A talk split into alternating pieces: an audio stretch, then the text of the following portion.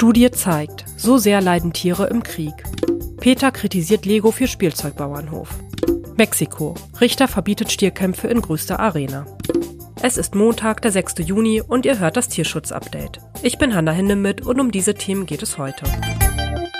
Kriege sind eine humanitäre Katastrophe, aber auch für Tiere haben sie folgenschwere Auswirkungen. Eine neue Studie der Tier- und Artenschutzorganisation IFAW hat nun tragische Ergebnisse geliefert. Von Haus- und Hoftieren bis hin zu Zoo- und Wildtieren. Alle sind von bewaffneten Konflikten der Menschen betroffen. Die Streunerpopulation typischer Haustiere steige, wenn ihre BesitzerInnen fliehen oder sterben, so die AutorInnen der Studie. Dazu kommt, Hunde oder Katzen sind sehr anfällig für psychische Folgeschäden und müssen oft mit posttraumatischen Belastungsstörungen kämpfen. Hoftiere wie Kühe oder Schweine verlieren ihr Leben oft durch Beschüsse auf ihre Ställe oder durch Landminen.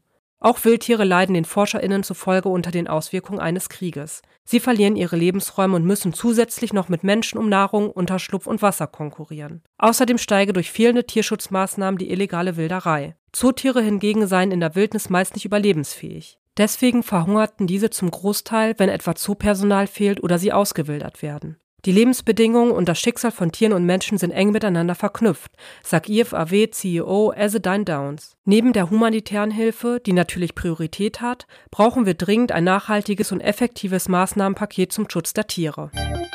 Die Tierschutzorganisation PETA kritisiert Legos neues Bauernhofset, das diesen Monat auf den Markt kommt.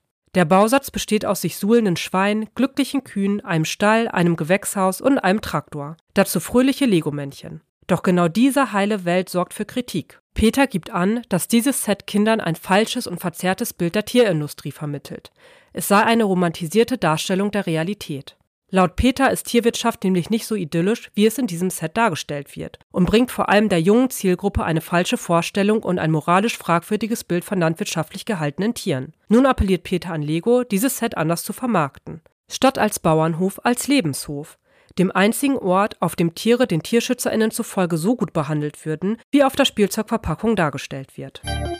Vergangenen Samstag hat ein Gericht in Mexiko ein Verbot von Stierkämpfen in der größten Stierkampfarena Mexikos beschlossen. Die Plaza de Toros hat eine Kapazität von 50.000 Zuschauerplätzen und muss nun vorläufig stillgelegt werden. Seit Jahren kämpfen Tierschutzorganisationen schon für ein komplettes Verbot dieser jahrhundertealten grausamen Tradition.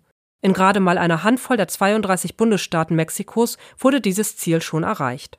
Nun auch in Mexiko-Stadt, jedoch zunächst nur vorläufig. Damit endet das Tierschutz-Update für diese Woche. Vielen Dank fürs Zuhören. Gefällt euch dieser Podcast? Dann lasst doch gerne eine Bewertung bei Apple Podcast oder Spotify da. Ich bedanke mich sehr bei euch fürs Zuhören und wünsche euch eine gute Woche.